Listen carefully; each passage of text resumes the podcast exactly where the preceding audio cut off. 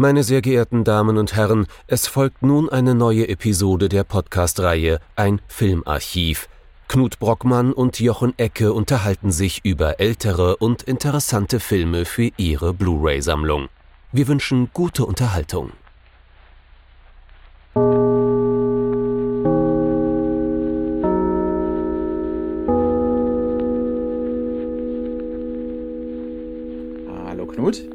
Hallo Jochen und hallo liebe Zuhörerinnen und Zuhörer zu einer neuen Folge von unserem Filmarchiv. Und für alle, die das Ganze zeitnah hören, die werden sich jetzt denken, ha, es ist der Hashtag Japanuary. Warum ist das ein englischer Titel?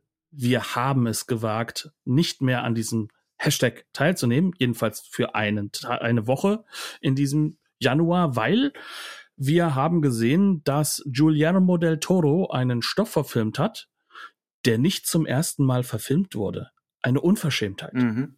Oder, um genau zu sein, etwas Spannendes. Denn wir haben uns das Original angeschaut mhm. und haben uns überlegt, der Stoff passt schon. Aber was ist denn das, das Original? Ist das eigentlich das erste Remake von Guillermo del, del Toro? Ich glaube, vorher hat er noch nichts geremaked. Ne?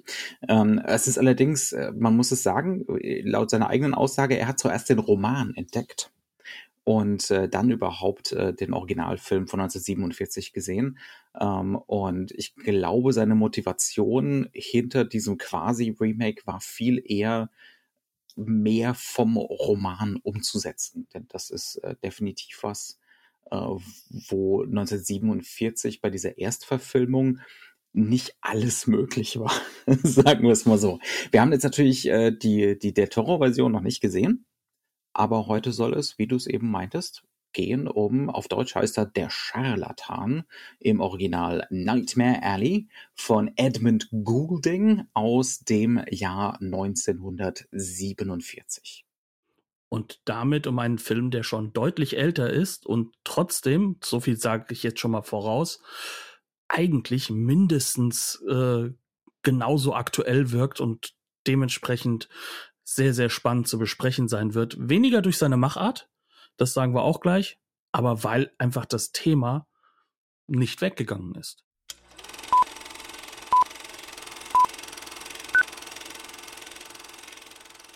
ich gebe es ja zu, ich habe so ein bisschen 90er Jahre Vibes und habe so ein bisschen Genesis Jesus Who Knows Me im Hintergrund, in meinem Hinterkopf. He, he knows me, oder? Ja, ja, ja, ja, ja. ja. Mhm. Sowas in der Ecke. Ähm, was durchaus passend ist, wenn wir uns mal mit diesem Film beschäftigen, denn es ist durchaus ein Film über einen, wie es im Deutschen schön heißt, Scharlatan, seinen Aufstieg und seinen Fall. Äh, und Scharlatane dieser Art haben wir ja bis heute. Hm. Und äh, vielleicht ist es auch deswegen so spannend. Es sind eher mehr als weniger geworden. Genau. Und äh, heutzutage, wir hatten es, glaube ich, irgendwie im Vorgespräch, haben wir uns dann beschäftigt mit äh, diesen ganzen Themen wie Cryptocurrencies. NFT und Co. Ne? Also dieser diese Technikgläubigkeit. Mhm. Aber was auch nicht weggegangen ist, sind natürlich diese berühmt-berüchtigten äh, Televangelists, wie sie so mhm. schön heißen, diese Form von Charlatan. Und an denen orientiert sich so ein bisschen dieser Film, mhm. beziehungsweise der Roman, hat genau in dieses Phänomen seine Wunde gelegt. Es ist auch vollkommen klar, wie, wie Guillermo del Toro wahrscheinlich in die Pitch-Meetings gegangen ist. Es ist ein Film über Trump. also das ist hundertprozentig das, was gelaufen ist. Ähm, ich gebe einfach mal eine kurze Zusammenfassung, ne? damit, genau. wir, damit wir uns dem Ganzen so einigermaßen nähern können. Es geht in diesem Film zentral um einen gewissen Stanton Carlyle, äh, gespielt von Tyrone Power. Der beginnt seine Karriere als Scharlatan, als äh, Trickbetrüger äh, bei einem kleinen Wanderzirkus, wo er, glaube ich, erstmal so ein Mädchen für alles Faktotum ist und äh, dann relativ schnell groß einsteigt mit einer, ja, wie soll man das sagen, das ist so eine Wahrsagernummer zusammen mit Sina Krummbein, gespielt von Joan Blondell. Ähm, das läuft im Prinzip so, dass die beiden einen gemeinsamen Code haben, Sie ist im Publikum unterwegs. Moment, nee, sie ist, ist ja gar nicht die Sina, ne, die da im Publikum unterwegs nein, ist. Nein, sie ist diejenige, die vorne sitzt und Mhm. am Anfang des Filmes Genau, ist es ja er noch ist im so, Publikum unterwegs am Anfang. dass sie ne? noch gar nicht den Code haben, sondern er sammelt Ja, einfach das wollte ich so, jetzt einfach mal elidieren, Mhm. um nicht allzu weit auszuholen. Aber wenn du möchtest, können wir das auch noch mit einflechten. Ähm, der Code äh, ist nicht auf äh, Stantons Mist gewachsen, sondern wurde entwickelt von Sina. Die gibt so die Wahrsager hin äh, bei diesem Karneval, bei diesem Wanderzirkus. Ähm, äh, von, ja, also Sina Krumbein und wie heißt der andere? Ihr Pete, Pete Äh, Krummbein. Pete Krumbein, genau. Gespielt von Gespielt von Ian Ian, Keith. Keith. Fantastisch gespielt im Übrigen von Ian Keith. Ähm, die waren früher äh, eine große Nummer. Also die waren nicht mit dem Wanderzirkus unterwegs, sondern die sind in den größten Häusern der Welt aufgetreten mit genau dieser Wahrsager, Gedankenleser, übernatürlichen Nummer. Und da geht es im Prinzip darum, er äh, trägt äh, eine, eine Binde, das heißt, also seine Augen sind, ne, äh, sind zu, er kann nicht sehen, ähm, mit wem er spricht. Sie ist im Publikum unterwegs, sammelt Fragen ein. Und je nachdem, wie sie die Fragen dann an ihn weitergibt, also wie sie die Fragen ausspricht, wie sie bestimmte Silben betont, gibt sie damit nicht nur die Frage weiter, sondern im Prinzip als Code schon die Antwort. Das ist es so ungefähr. Ne? Ähm, Genau. und, und er kann dann dementsprechend den Gedankenleser geben ähm, und äh, ja, die, die Leute ins Erstaunen versetzen und tatsächlich so wirken, als stünde er beispielsweise im Kontakt mit dem Jenseits. Das heißt, wir haben am Anfang dieses Paar, die sind allerdings jetzt mittlerweile, wie gesagt, beim Wanderzirkus angekommen, weil er äh, schlimmer Alkoholiker ist. Ja, also das ist äh, ein, ein großes Schaustellerpaar, ein großes Performerpaar auf dem absteigenden Ast. Äh, es kommt dann, wie es kommen muss. Pete Krumbein stirbt äh, an seinem Alkoholismus. Allerdings äh, kommt er da, ist, ist Stanton Carlyle daran nicht unschuldig, äh, weil äh, Pete an eine Flasche hundertprozentigen Alkohol gerät. Ähm, und er ist der Meinung, das sei einfach nur halt ne, ein bisschen schwarz gebrannter. In Wirklichkeit ist es eben tödlich. Äh, er ist dann tot und ähm, Stanton und Sina äh, teilen dann diesen Code miteinander relativ bald. Und es geht darum, eben wieder auf den aufsteigenden Ast zu kommen. Das, äh, das, das gelingt zumindest Stanton.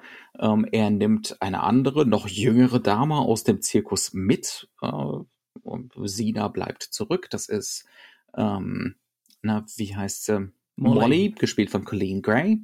Die wird dann seine Partnerin und genauso wie eben Sina und Pete vorher treten beide dann alsbald in den größten Clubs äh, in Amerika auf und versetzen das Publikum in Erstaunen.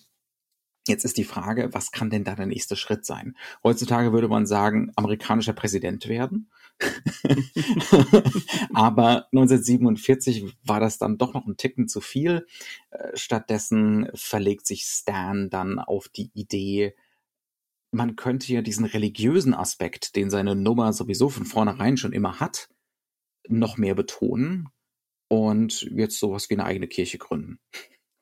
Äh, Und um das möglich zu machen, um da das Fundament zu legen und äh, entsprechend reiche Leute ausnehmen zu können mit dieser neu gegründeten Kirche, äh, geht er eine Partnerschaft ein mit ähm, Dr. Lilith Ritter, gespielt von Helen Walker. Das ist eine Psychologin slash Psychiaterin, die hauptsächlich mit sehr, sehr reichen Leuten arbeitet. Ähm, und noch dazu ist sie so eiskalt kalkulierend, dass sie sämtliche Gespräche auf, äh, auf Platte aufnimmt. ähm, das heißt also, sie hat die ganzen Unterlagen, sie hat die ganzen Hintergründe, sie hat das Wissen über das Privatleben der Reichen und Schönen, um dann Stan das entsprechende Material zur Manipulation zu liefern. Und ab dann kann es natürlich nur noch schiefgehen. Es ist ja immerhin ein Film noir. Genau.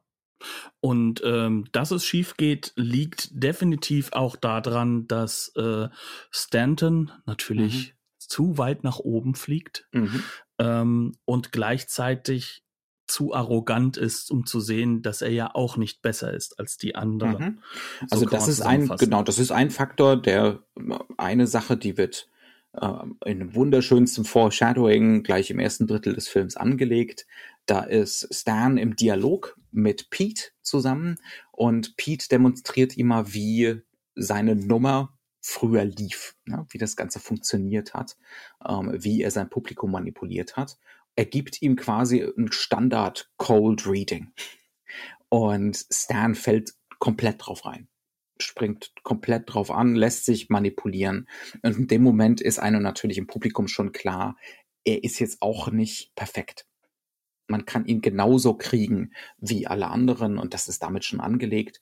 Aber, und damit kommen wir ja eigentlich schon so ein bisschen in die Analyse von der ganzen Geschichte rein, der Film bietet ja natürlich noch andere Erklärungsmuster an, warum Definitiv. dieser Mann fallen muss. Ne?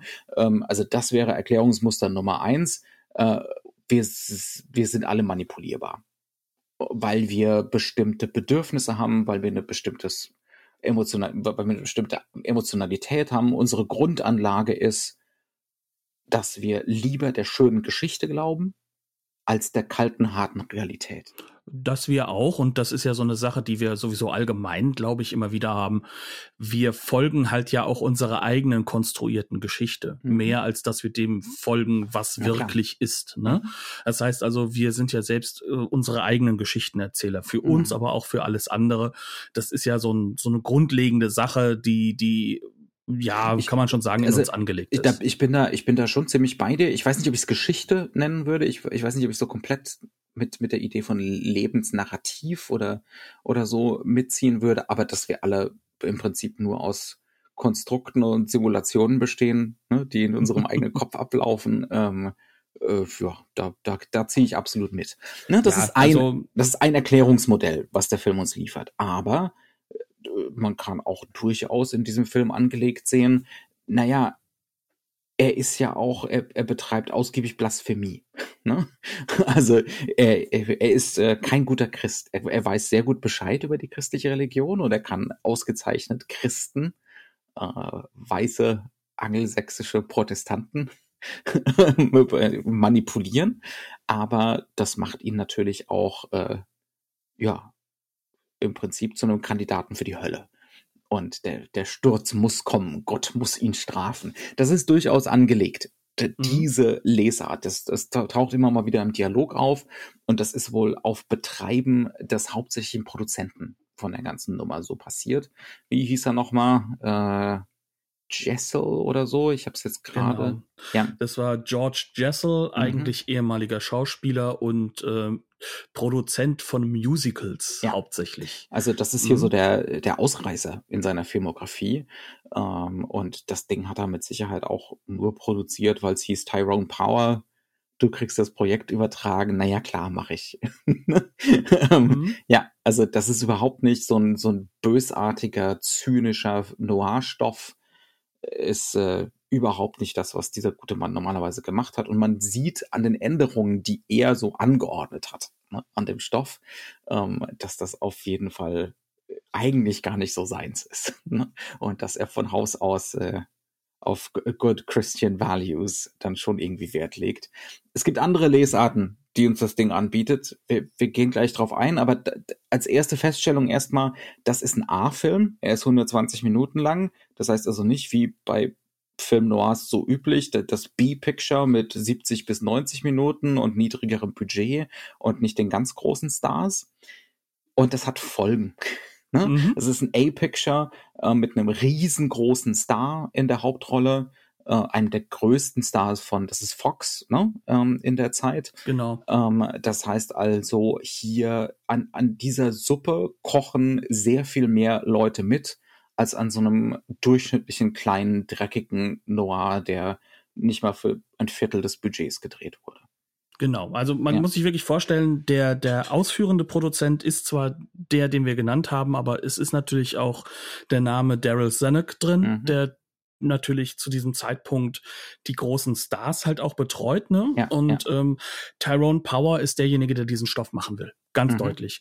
Es ist derjenige, der das machen will. Warum? Auch da, äh, das ist so ein klassisches Ding des, des, des Schauspielertums.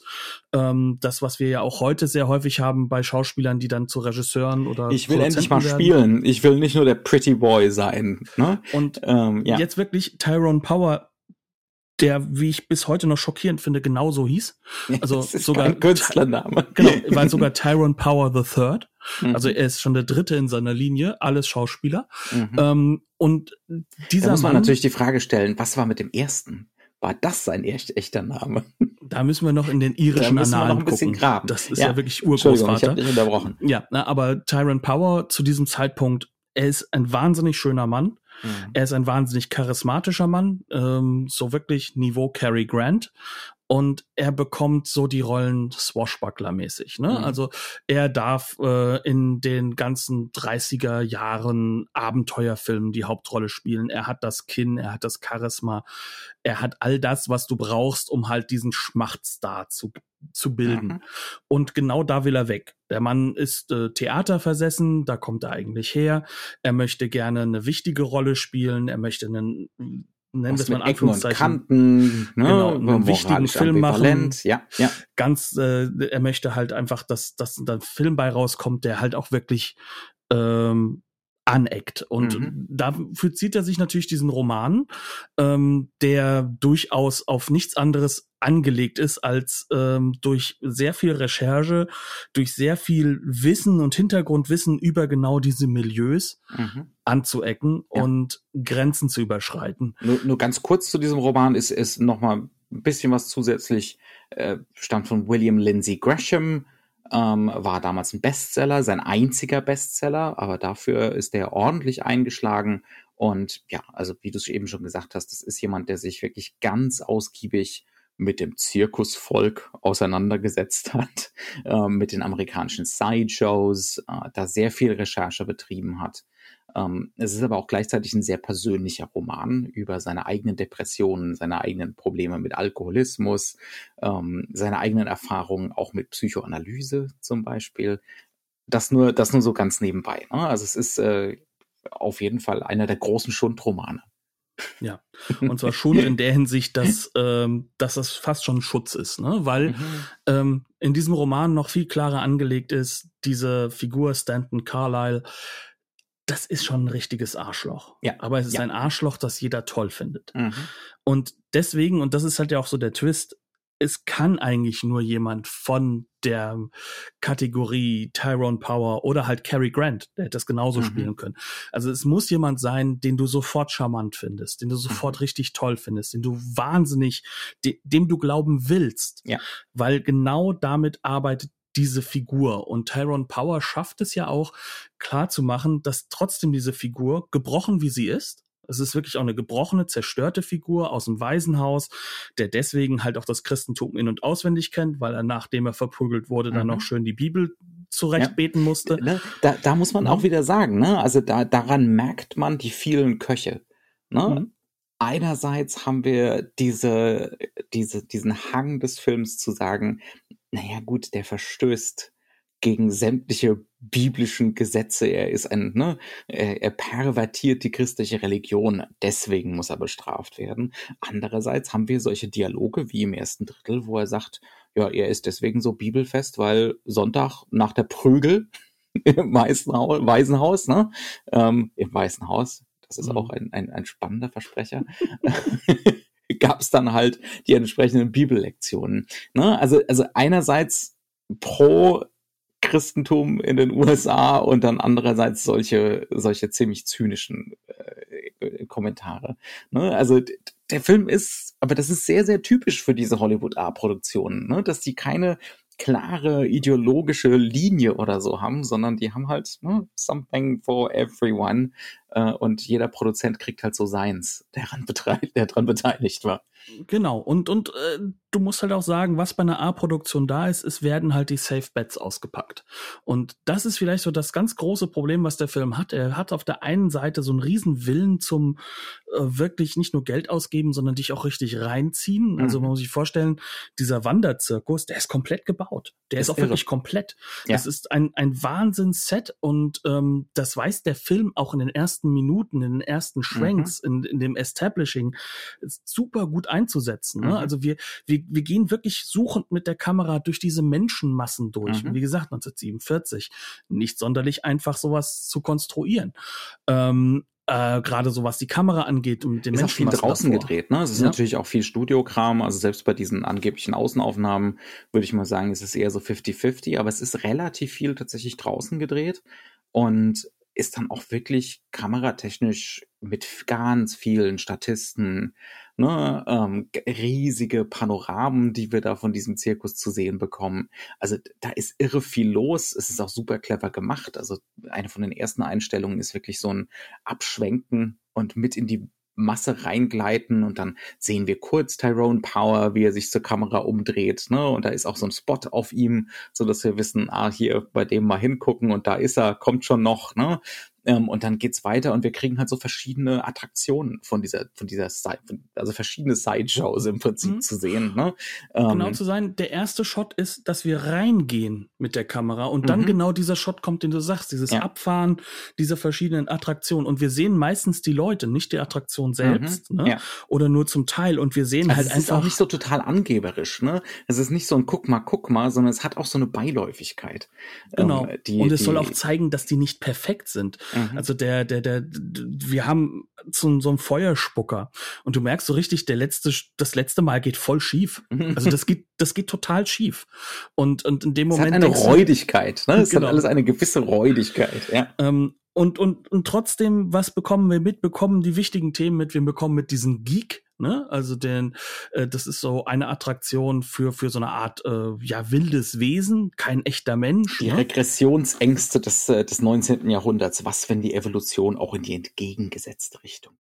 Genau. Und da sehen wir natürlich nichts. Ähm, auch das ist eine Entscheidung, die mhm. ist mit Sicherheit dem, dem A-Kino auch irgendwo zugeordnet. Ne? Mhm. Ne? Wir sehen nur, dass fast beiläufig der, äh, auch der Chef des Jahrmarkts, ne, der mhm. diesen Geek betreut, ähm, dass, dass der dann einfach so beiläufig zwei, ähm, lebende zwei Hühner. lebende Hühner reinschmeißt. In den Geek-Käfig schmeißt. Genau, und ähm, was wir dann erfahren ist, dass der wohl dann den den Kopf abbeißt. Ne? Ja, wir also hören es auch noch gackern, wir hören es in Panik gackern. Genau. Und dann, ne, äh, den Rest muss man sich denken, ja, ja. Was vielleicht gar nicht mal so schlecht ist, weil es natürlich Kopfkino verursacht, was mhm. aber nicht so unbedingt das ist, was da gewollt ist, sondern da geht es wirklich darum, geschmackvoll zu bleiben. Ja. Und dann Während es im Roman alles andere als geschmackvoll ist. Ne? Also dem Roman geht es bei dieser Geek-Figur wirklich darum, das ist das Letzte. Das ist die, die tiefer kann man nicht fallen als, genau. als da anzukommen. Ne? Darum geht es bei, bei diesem Geek, weil das ist natürlich kein moderner Steinzeitmensch, sondern das ist halt ein, ein ganz abgewrackter Typ, der sich dafür hergibt. Genau, und der, ähm, das wird auch klar gemacht hat, das Ganze macht dafür, dass er trocken irgendwo seinen Rausch ausschlafen kann und mhm. eine Flasche Alkohol kriegt, harten ja. Alkohol pro Abend. Das heißt also auch schwere Alkoholiker.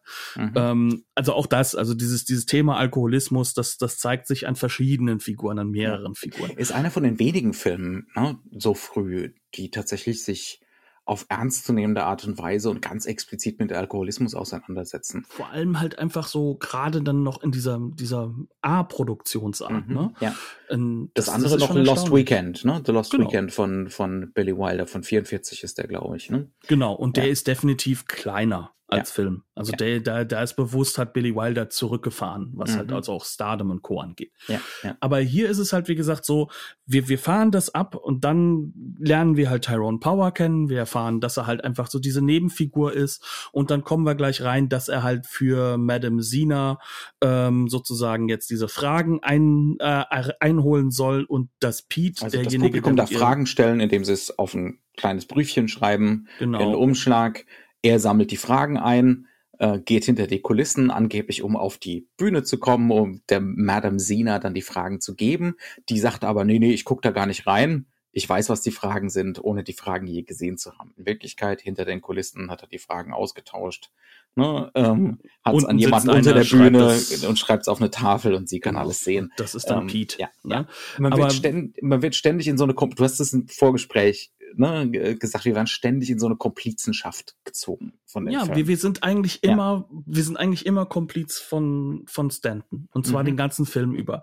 Und, und das, das wird, das wird dann nur noch stärker und nur noch schlimmer. Und äh, ähm, es gibt dann wirklich auch ähm, diese, diese ganzen Sachen, wie er sich diese, diese Themen aneignet. Also wir, mhm. wir, wir lernen mit ihm diese Themen sozusagen zu nutzen. Ja. Erst, ähm, wie kann ich die Leichtgläubigkeit ausnutzen? Ne? Mhm. Äh, das mit diesem ganz, ganz einfachen Trick, weil wenn irgendjemand mal so ein bisschen nach oben gucken würde, wird er sehen, dass da ein Loch im Boden ist, wo sie mhm. durchguckt und nicht eine Glaskugel. Ne? Mhm. Ähm, und ähm, später dann halt auch das Cold Reading, das ihm Pete halt beibringt und was er dann auch anwenden kann, ganz schnell. Ja. Ja. Und wie du es so schön gesagt hast, vor allem bei gläubigen, weißen Menschen, mhm. vor allem Herren am Anfang, was damit kommt, dass er einen Polizisten ähm, so sehr. Ein Polizist will den Karneval dicht machen. Genau, ja. äh, so sehr auseinander nimmt, dass dieser danach den Karneval einfach nur vergisst und geht. Mhm. Ähm, und das zeigt halt, der Junge kann mit Charme und mit diesen mit diesen Werksmitteln, die er kriegt, wahnsinnig auch, viel erreichen. Es ist fantastisch geschrieben und es ist fantastisch gespielt. Ne? Also das sind so die Momente, ähm, diese, die, die, die, wie, wie dargestellt, wie diese Manipulationen funktionieren. Und das könnte ganz schnell ganz leicht billig werden, ne? wo der Film nur behauptet, dass die Manipulation funktioniert. Ähm, aber man sitzt als Zuschauer davor und denkt sich so, nee, also da, sowas, das kann nicht laufen ne? in der Realität. Aber es sind tatsächlich wirklich, es sind auch brillant geschriebene Dialoge. Das ist ja auch kein Wunder. Das ist einer von den großen äh, Drehbuchautoren des klassischen Hollywood. Das, das ist äh, Jules Firthman, ähm, der ne, Howard Hawks jede Menge geschrieben hat, zum Beispiel. Ähm, also wirklich einer von den ganz, ganz großen. Gar keine mhm. Frage. Und das sind fantastische Dialoge hier. Edmund Goulding, wir haben ihn noch gar nicht erwähnt, eigentlich als Regisseur. Das ist aber auch schon irgendwie äh, bezeichnend, dass wir das noch nicht mhm. gemacht haben. Ähm, Edmund Goulding ist da aber auch sehr, sehr gut drin. Das ist eher so ein Melodram-Regisseur. Ne? Women's Pictures, Weepies, ähm, geschmackvolle Sachen zum Weinen, die der gute Mann produziert hat. Vor allem, ähm, um Stars auch ins Licht zu rücken. Das genau, kann der. Das kann, das kann er, er. Kann er absolut fantastisch, ja. Und ähm, ist hier auch der Fall. Also der, man könnte jetzt sagen, naja, es ist halt ein bisschen langweilig, es sind halt immer Zweier, ne? zwei Figuren im Bild und ne? aber es ist immer so präzise gemacht und immer so auf den Punkt. Er braucht noch nicht mal schneiden, er braucht keinen Schuss Gegenschuss, weil es einfach präzise Schauspielführung ist. Ne? Und äh, also ist wirklich, das ist schon und, fantastisch. Und das funktioniert das, ja auch hier in der Doppelung, ne? Weil, weil meistens in diesem Zweier einer der Personen ist Tyrone Power. Und es geht darum, dass wir ihm folgen. Mhm. Dass wir Tyrone mhm. Power folgen. Dass, also zum Beispiel bei diesem Polizisten, es geht nicht darum, die Reaktion des Polizisten mitzukriegen, wirklich, mhm. sondern eigentlich sehen wir Tyrone Power dabei zu, wie er im Gesicht liest, ob er auf dem richtigen Pfad ist genau, oder nicht. Genau, ja, ne? und, und genau das ist da sind so, wir wieder bei dieser, bei dieser Komplizenschaft. Ne? Wir gucken genau. ihm beim Manipulieren zu und denken mit ihm. Ne? Was ist der nächste Schritt? Wie kriege ich den jetzt? Wie, wie schaffe ich es jetzt, dass der wieder abzieht und wir weiter unser Geschäft machen können? Zumindest bis morgen früh und dann reisen wir ab. Ne? Genau. Ja. Und, und gleichzeitig halt einfach, äh, wo wir dann auch zu sehen bekommen, wo wir selbst in diese Doppelungsrolle reinkommen. Wir sind mhm. natürlich auch vom Charme über, mhm. übermannt. Mhm. Also Tyrone Power ist eine wahnsinniges äh, äh große äh, Leinwandgewalt. Das mhm. ist ein Mann, der nimmt dich ein. Ja. Und zwar dieses ganz typische Hollywood-Star-mäßige, ne? Das gleiche Geschlecht möchte so sein wie du, das andere Geschlecht möchte gerne dein Partner sein, ja? Also das ist ja sowohl bei den Männern als auch bei den Frauen, bei den Superstars eigentlich immer so der Fall gewesen. Mhm. Natürlich jetzt nicht dann gesprochen, wenn halt eben, ähm, es liegt natürlich auch in der sexuellen Orientierung, ne? Ähm, das möchte ich dabei jetzt auch nicht weglassen. Ähm, aber das, das, das ist halt sozusagen so die Mechanik, die dahinter steht. Ne? Mhm. Ne? Wenn, äh, entweder ist die sexuelle Attraktivität oder genau das andere, du möchtest genauso sein wie die Person. Mhm. Ne? Also das, das, das ist so das, das was, was er auch ver das verkörpert. Möchte, das möchte das Publikum doch auch. Ne? Mhm. Also jetzt nicht nur Tyrone Power sein, äh, weil er charmant ist und extrem gut aussehend. Auch diese Figur, die macht ja genau das, was der gute Amerikaner 1947 machen soll. Ne? Einen glänzenden Aufstieg hinlegen. Genau, einen glänzenden Aufstieg und dabei ja. auch glänzend aussehen, charmant sein. Von, genau. Vom Tellerwäscher zum, zum Millionär, das ist doch genau die Nummer, die da gerade läuft. In, genau. Ne, über den Film hinweg. Ja. Abgesehen davon, dass sich das seit 47 nicht geändert hat. Mhm. Noch einmal ein kleiner Hint, warum das ein Stoff ist, der noch immer interessant ist. Ja. Ähm, aber du, du sitzt halt eben da, du siehst ihm dabei zu und am Anfang findest du das Ganze auch irgendwie gut, weil der Polizist ist unsympathisch. Mhm. Ähm, du bist ja gemein mit dieser, mit dieser verschworenen Truppe, mhm. ähm, auch wenn die so verschworen nicht ist. Du merkst schon, ähm, Stanton will was von dieser Molly, Man hat aber was mit der Sina. N2, genau, ne? ja, genau. Ja. Mhm. Also Wobei, auch da. Äh, sein Verhältnis mit Sina wird ja gar nicht so wirklich ausgesprochen im Film. Ne? Also es, es wird, aber deutlich gemacht, dass sie sich ihm dann schon doch hingibt, doch. Ja, ja. Und dass, dass er das halt auch äh, forciert, um an den Code Roman noch mal viel expliziter. Ne? Also der, der mhm. Roman ist massiv sexuell. Also Ne, es ist, es ist der Hammer, um genau zu sein, für die 40er, was in dem Roman alles läuft und was da vor allem an, ähm, an aktiven Frauen zu finden ist in dem Roman. Also insbesondere Sina. Sina ist in, im, im Roman die richtig aktive, ja, ähm, in dem Verhältnis zwischen den beiden. Ähm, da muss der Film natürlich drei Schritte zurück machen. 47. Das geht gar nicht anders. Wobei wir sagen müssen, was das Thema aktive Frauen angeht, mhm. ähm, geht der Film dann ja auch wieder zwei Schritte voran, ja, nämlich jetzt. dann in der zweiten, in der ja. zweiten Hälfte. Mhm. Wir haben natürlich mit seiner neuen Ehefrau, mit der Molly, mit der er, nachdem er mit ihr eine Nacht verbracht hat, halt quasi zwangsverheiratet wird. Dafür mhm. sorgt die Gruppe, ne? Ähm, geht er danach ähm, ja in die große Stadt, das ist ja Chicago größtenteils, wo das Ganze spielt. Das ist auch wieder so ein Moment, wo man sich dann so denkt, ne, kann ich verstehen, dass er dann abhaut. mhm. ne? Also, wenn, wenn hier solche Sitten herrschen, ne? Genau, und das ist für beide Wie, ja das, so. Also ja. Molly ist ja auch eine relativ, also sie ist eine relativ naive, mhm. deutlich dort aufgewachsene Frau, die aber durchaus auch für sich selbst steht, die auf sich aufpassen kann und das auch ist. Ja, ja aber ja. sie möchte halt auch auf sich aufpassen dürfen. Mhm. Also sie, sie will auch schon ein bisschen autark leben. Ne? Also du merkst schon, da ist auch schon ein Wechsel der Generationen in Klammern etwas, was ja gerade in den 40er Jahren so manchem Kriegsheimkehrer ja auch schon so ja. gefährlich wurde, in Anführungszeichen. Ja. Ne? Die Frauen wollen jetzt ja plötzlich nicht einmal das Heimchen am Herd sein, wir müssen sie ja wieder umerziehen. Ne? Mhm. Ne? Das Stories Day-Thema geht bald damit, wieder los. Damit haben wir dann die 50er ne? Jahre lang zu tun. Ja. Genau. Aber, aber Den was Deckel wir jetzt sehen, ja. Mhm. wir kommen ja jetzt ähm, zur deutlich intelligentesten Person im ganzen Film. Mhm. Und das ist ja Dr. Lilith Ritter, ähm, gespielt von Helen Walker. Sehr, Fantastisch sehr gespielt. Ja. Jeder in diesem Film, ne, muss man wirklich sagen, also es ist ein Schauspielerfilm und da merkt man auch, dass Edmund Goulding ein großer Schauspieler, Regisseur ist. Irre gut.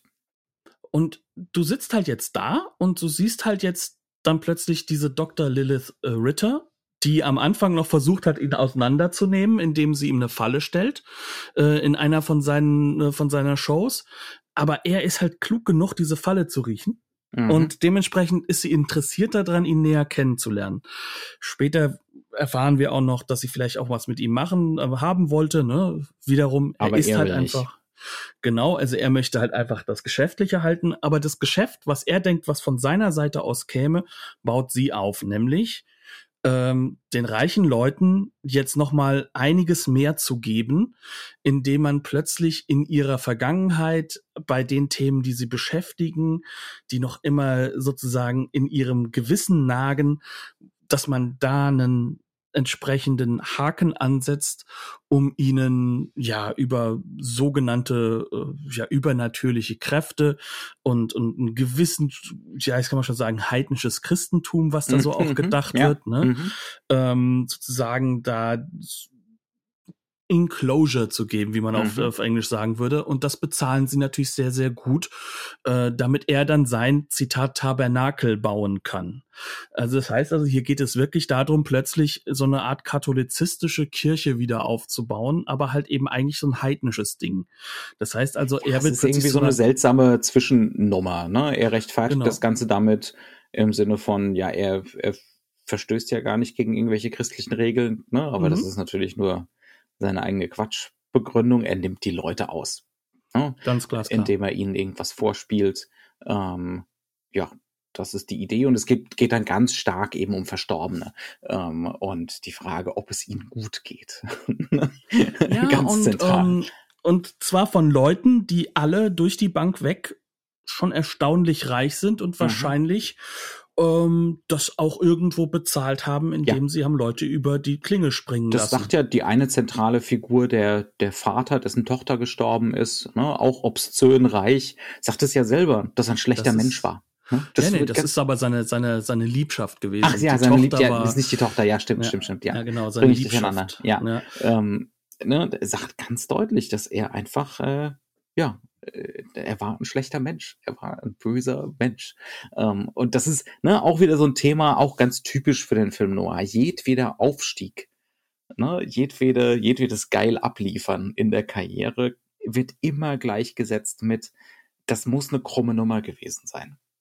Ne, Mindestens gibt, so ja. krumm wie bei einem Stanton Carlyle. Mhm, ja. Und, ja. und jetzt haben wir halt einfach dort ähm, diese, diese Lilith äh, Ritter. Ähm, Doktortitel, mhm. hochintelligent, fast kindliches Aussehen, ähm, sieht sehr, sehr jung aus, ist auch daraufhin drapiert. Also mhm. ähm, man kann ja schon wirklich sagen, Helen Walker, die schon durchaus eher jung war und auch jung aussieht, selbst für ihr Alter, ne? Ähm, die konnte auch schon sehr viel stärker noch auf Frau geschminkt und gefilmt werden. Das ist ganz, ganz bewusst. Auf sowas Mädchenhaftes. Auf was ja, Mädchenhaftes, ja. Auch aber um gleichzeitig. Auf die falsche Fährte zu locken, ne? So im Sinne von, das ist, die will, die will ja nur das Beste für ihre, äh, für ihre Patientinnen, für ihre Klientinnen und Klienten. Das ist zumindest so der Gedanke, der mir zu Anfang kam. Ne? Mhm. Also er kommt da zu ihr in die Praxis und es war gerade jemand da und rucki zucki kommt raus, die hat das gesamte Gespräch mit ihrer vorhergehenden Klientin aufgezeichnet. ja? ähm, was natürlich unmittelbar irgendwie klar ist, dass das amoralisch ist, weil das auch die Klientin nicht wusste. Und ähm, dann fängt das eigene Gehirn einfach nur, weil die Frau so präsentiert wird, also zumindest war es bei mir so, ich weiß nicht, wie es bei dir war, nee, genauso. fängt an so zu suchen, ach, das macht die nur, weil sie eine, ne, die will noch mal zu Hause drüber hören, ob man da nicht noch eine bessere Lösung für die Probleme findet oder eine bessere genau. Diagnose oder so. Ne? Ja, ja. ja, genau. Und, und, und sie hat aber gleichzeitig auch so eine professionelle Kühle. Mhm. Ne? Und so die peu ist ganz peu. klar auch zum gewissen Grad maskulin kodiert die ganzen Klamotten, ne? also die, es sind zwar taillierte Klamotten, aber ähm, auch extrem kantig, mhm. männlich, Blazer, Anzüge, ne? Hosen, Dietrich mag das. Die ja. Dietrich mag das mhm. sehr. Ja. Ne? Ähm, also ist es definitiv so kodiert, dass du diese, dieses äh, männliche als ich bin eigenständig. Mhm. Vor allem ich bin eigenständig siehst. Und das ist halt natürlich, so blöd das klingt, auch in gewisser Weise die moderne Frau. Mhm. Natürlich ist sie am Ende eine sehr bösartige Person, vielleicht sogar die bösartigste im ganzen Film, ja, ja. weil sie auch diese Macht hat durch ihre Qualifikation als Psychiaterin und mhm. äh, Psychologin. Aber es ist halt hauptsächlich auch so, sie steht für dieses, dieses gefährliche, Frauen, die auf Männer nicht mehr angewiesen sind ja, und ihre eigene genau, berufliche ja. Welt haben. Diese, ne, was ein Standardding im Film Noir ist hier nur aber besonders gut. besonders gut vermittelt mhm. und besonders gut sichtbar. Ähm, das auf jeden Fall. Und du hast eben schon gesagt, sie ist die moderne Frau. Ich würde sogar noch weitergehen. Wir hatten sie so ein bisschen im, im Vorgespräch. Sie ist die moderne an sich.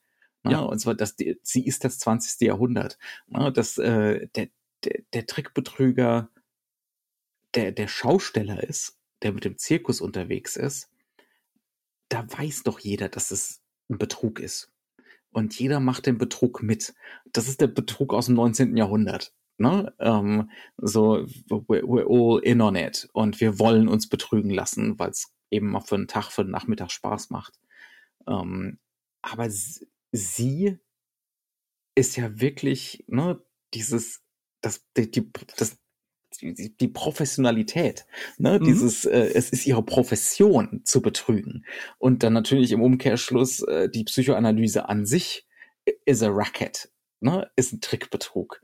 Zumindestens in der ja. Sicht des Romans. Also mhm. auch hier würde ich sagen, ist der Film etwas nuancierter, ja, ähm, ja. in dem einfach noch relativ stark vorangestellt wird. Es gibt ja einen Grund, dass sie nur die Reichen ja, in ja. ihrer äh, äh, Praxis hat. Also bei ihr ist es wirklich so Psychoanalyse als reine Geschäftsform und das Mhm. ist äh, und das trennt der Film auch schon so ein bisschen ab. ja, Ne?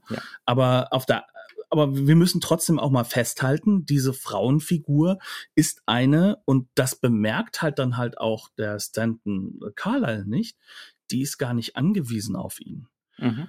Ähm, und das kann der gar nicht verstehen. Ja, die, Und- die hat eine Bedienstete, die hat eine stark modernistisch eingerichtete Wohnung, die hat eine riesige Praxis, wo jedes Sie Hinterzimmer in noch mal ein Hinterzimmer Praxis. hat. Ja, ja. Sie lebt in dieser Praxis. Das ist eine Vermengung von beidem. Mhm. Ne? Das heißt also, sie ist auch ihr Beruf. Ja. Und das würde die auch nie aufgeben, wahrscheinlich. Ne? Das kann man sich ja eigentlich gar nicht vorstellen. Also Ja. in den 50ern wird das auch wieder zurechtgerückt, in Anführungszeichen. Mhm. Und das meine ich jetzt mit aller, allem Zynismus und Bösartigkeit und, und, äh, äh, und negativ konnotiert. Also sprich, also ich mache das jetzt nicht zu meinem eigen, dass das das Richtige wäre, sondern das ist das, was halt einfach dieses Ja. gesellschaftliche Konzept der Zeit, Mhm. das wieder eingerichtet wird.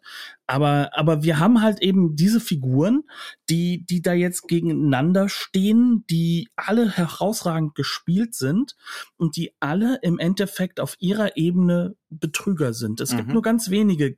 Also Molly zum Beispiel, die auch irgendwo zwischen den Welten ist. Also die Ja. ist auch nicht mehr ganz 19. Jahrhundert.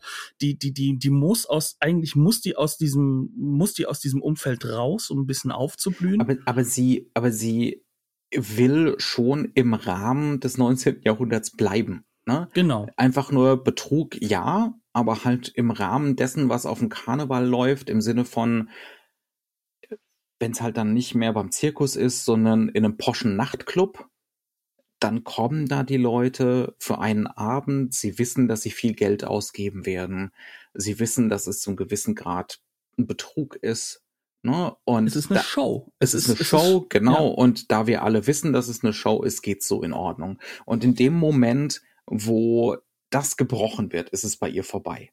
Ne? Genau. Also wo, sie, sie, wo, sie, ja. sie sieht, sie sieht äh, keinen Betrug äh, da drin, wenn die Leute dorthin gehen, um den Schauer zu haben, dass sie Mhm. nicht wissen, wie es funktioniert. Ja. Aber sie wissen ja irgendwo doch, dass da irgendwas sein muss. dass es Kokolores ist, genau. Genau. Ja. Und, Mhm. so, ein- und, und, sie- äh, und das Schöne ist halt, sie können es halt nicht äh, rausnehmen. Ne? Sie Mhm. können es nicht herausfinden.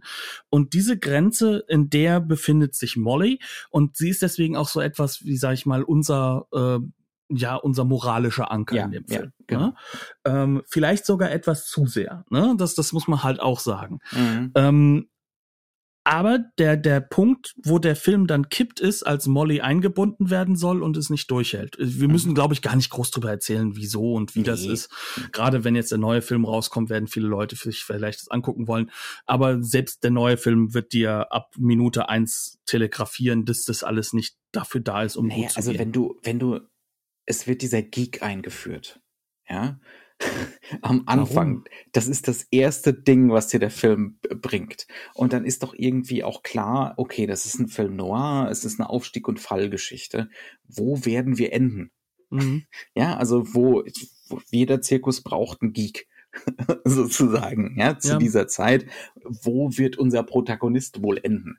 Also jetzt, ne, also wer davon überrascht ist und jetzt laut schreit, ich will keine Spoiler hören, der hat das Konzept Tragödie, glaube ich, nicht ganz verstanden. Weder Tragödie noch Melodram, Noch Melodram, noch Film genau. Noir, Ja, noch ja. Äh, es ähm, geht doch nicht darum, dass ich, dass ich äh, die, die, die Handlung ne, irgendwie als Überraschung erleben möchte. Ich möchte den Weg dorthin als Überraschung Genau, und das, erleben. das wollen wir auch ein Ja. bisschen offen lassen. Ne? ja, ja. Ähm, was aber eben gesagt werden kann und was ich auch wichtig finde, was man sagen muss, ist halt natürlich, was sind die Rollen der Figuren? Und, und da ist es halt einfach so, dass äh, Lilith Ritter definitiv klarer weitergeht, weil sie den, den Zynismus der Moderne schon zutiefst auch mit Mhm. Genau. sich drin hat. Ja.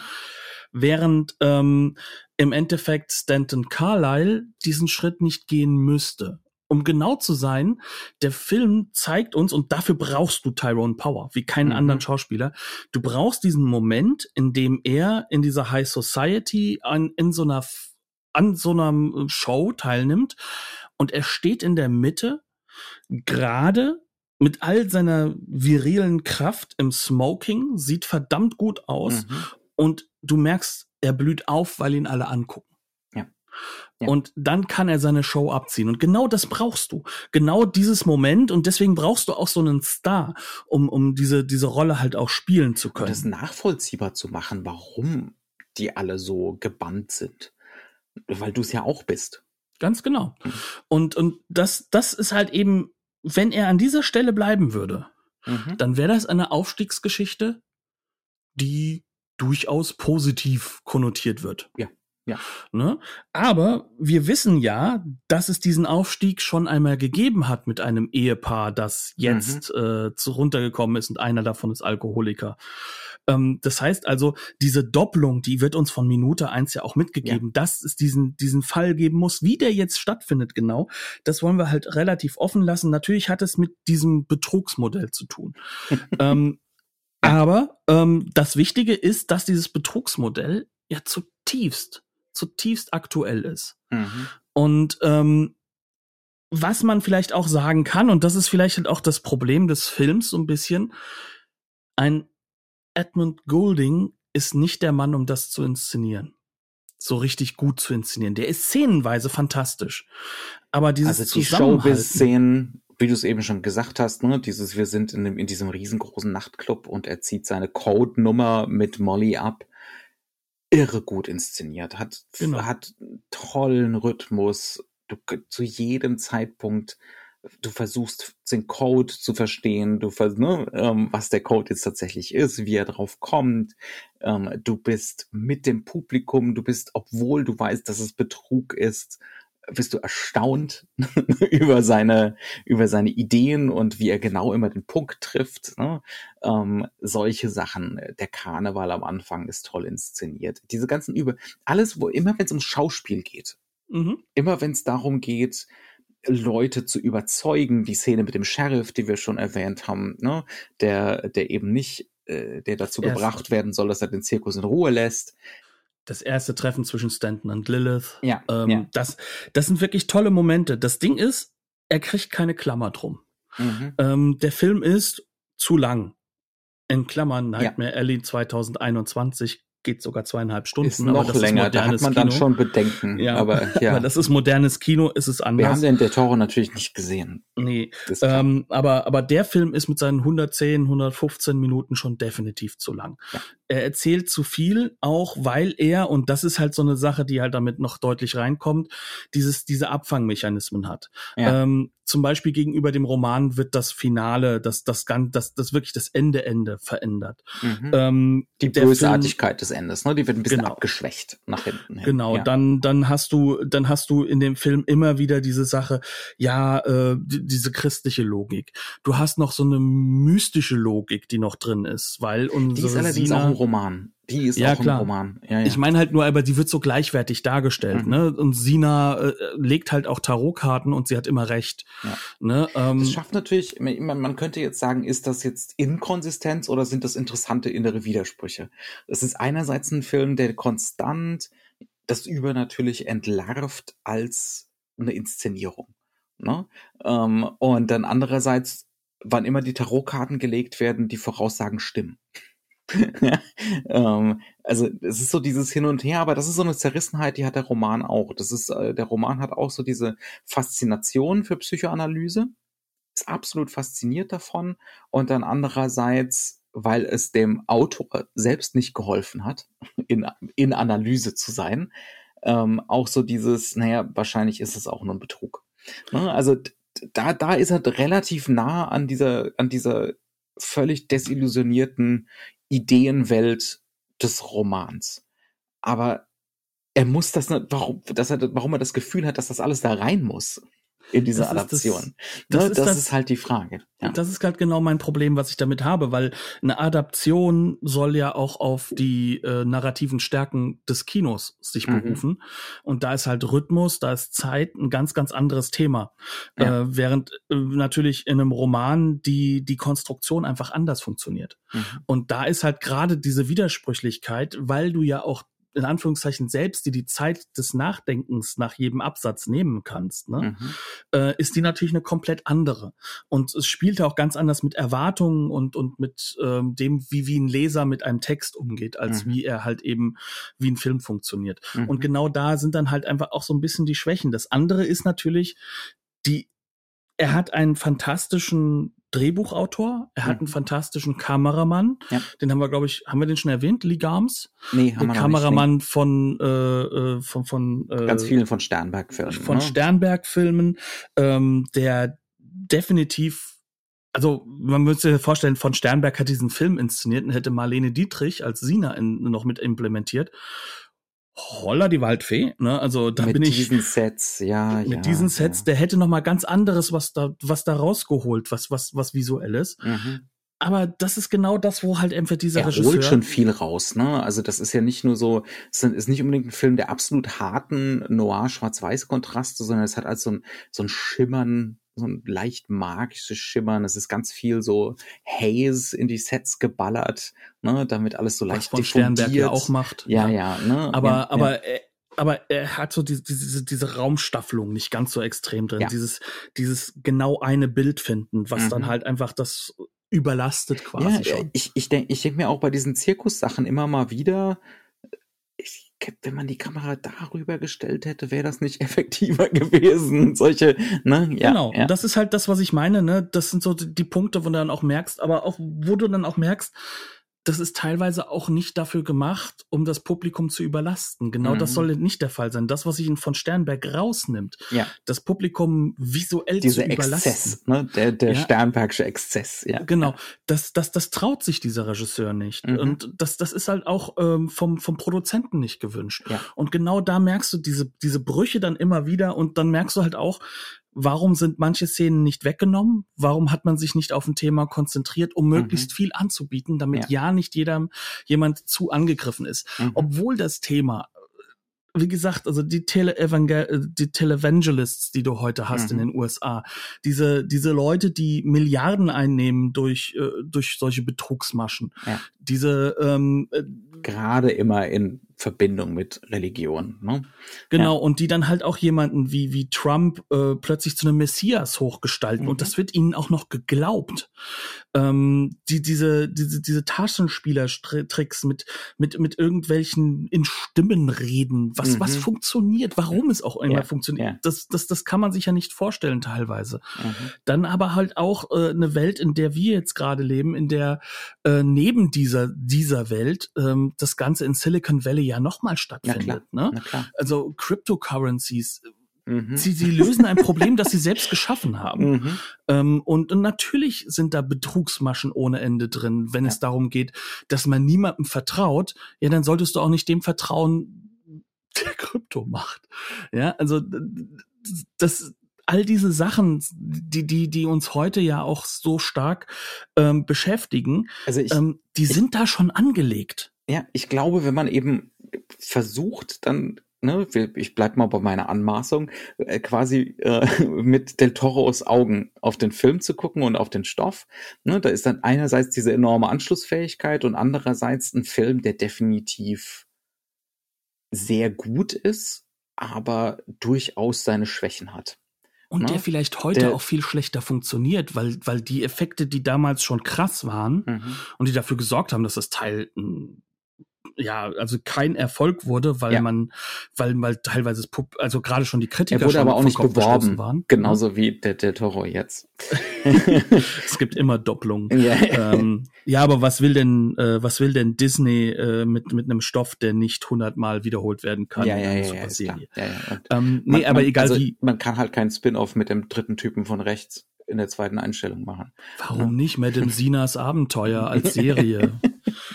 Ach, Ja. komm, äh, vergessen wir es. Nee, aber der, der Punkt ist, ähm, wo, äh, wo der Stoff seine Schwächen heute hat, hat er Mhm. sie vielleicht teilweise auch gar nicht so sehr gehabt damals, sondern damals ging er so weit, wie es geht. Mhm. Ne? Aber Ziemlich trotzdem. weit. Ja, Ziemlich. ziemlich weit. Also Mhm. der Roman halt noch viel, viel weiter, was das Ja. erstaunlich ist. Aber vielleicht ist Literatur an einer anderen Stelle schon gewesen zu dem Zeitpunkt. Ne? War sie, natürlich, klar. Ähm, und, und dann kommst du jetzt hier hin und, und hast jetzt die Möglichkeit, das alles nochmal zu fokussieren mhm. und vielleicht trotzdem loszulösen, weil das natürlich ein Period Piece ist. Ja. Also es spielt in einer anderen Zeit mhm. und dir trotzdem sozusagen und damit mit diesem so einen Verfremdungseffekt zu schaffen. Ne? Genau. Ja, ja. Also und das kann ich mir echt gut vorstellen und ich glaube, dass der Film damals vielleicht nicht so den Erfolg hatte, aber zum Kultstück wurde, mhm. dass das diese Resonanz ist, die jetzt natürlich ein Del Toro noch weiter rausziehen möchte, ja, wahrscheinlich. Mit Sicherheit, mit Sicherheit. Und kann, übrigens, als, also ich habe den Film nicht gesehen, aber Del Toro ist einer dieser Regisseure, den, den vertraue ich schon ziemlich, wenn es darum geht, wirklich gute Stoffe umzusetzen mhm. und, und halt auch, also nimm dir Pans Labyrinth, äh, Aktualitäten zu verzerren mhm. Mhm. Äh, und, und, und halt einfach äh, über die Mystik das Jetzt. Ja darzustellen. Wir sind, wir sind fast durch, ne? Wir ja. haben nicht mehr so wahnsinnig viel Zeit.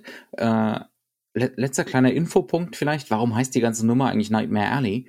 Erwähnt keiner im Film. also äh, lassen wir einfach so stehen sozusagen. Gibt's ja öfter mal im, im Film Noir, dass wir so einen abstrakten, existenzialistischen Titel haben. Äh, und äh, warum der da so steht, naja gut, passt so vage zum Film. Im Roman ist das natürlich das Sinnbild fürs Leben. Ne? Wir rennen alle unser Leben lang durch eine enge Gasse und vor uns sehen wir ein helles Licht, aber dieses Licht erreichen wir nie und hinter uns hechelt irgendwas her, von irgendwas werden wir gejagt. Ne? Das ist die, die Albtraumgasse, in der wir alle leben. Die Schuld. Ähm, das wie immer, wie, immer wieder diese Schuld, die, mhm. die wir versuchen von uns wegzuschieben. Ja. Passt natürlich zu einem Regisseur, der so sehr, äh, zu einem Regisseur, zu einem Autor, der so viele psychische Probleme der hatte. so ge geplagt war, genau. Genau. Ja, ja. Ähm, wir haben die amerikanische Criterion Disc gesehen, die ist ein neues 4K Remaster. Es gibt ein paar ganz nette Extras. Ja, kann, kann man lassen, aber natürlich ist das Interessante der Film. Es gibt auch eine britische Blu-ray von Second Sight, glaube ich. Und ich nehme mal an, dass das auch ein ordentliches Master ist, weil die normalerweise ganz gute Sachen machen. Ne? Genau, für unsere Streaming-Freunde, äh, den kann man sich dann beim Criterion Channel momentan auch angucken, weil gerade beim Criterion Channel ein Special über 20, 20th Century Fox Noir läuft, wo er natürlich mit drin ist, mit einem ganzen Haufen ganz anderer Fantastik. Ja. Gut, das war unser tagesaktueller Beitrag zu dem, was jetzt ne, kommende Woche in den Kinos ja, anläuft. Nicht, ist der nicht sogar am 20. jetzt schon gestartet? Kann sein, dass er sogar schon gestartet mhm. ist, ja. Mhm. Und nächste Woche machen wir dann mit Japanuary weiter. Ne? Da geht's wieder in den Hashtag. gnadenlos. Und, äh, gna aber sowas von gnadenlos dieses Mal. Und ich sag's jetzt schon, das war Jochens Idee, nicht meine. Das war Jochens Idee. Alles klar. Dann bleibt uns gewogen. Viel und bis Spaß zum nächsten Mal. Noch. Tschüss.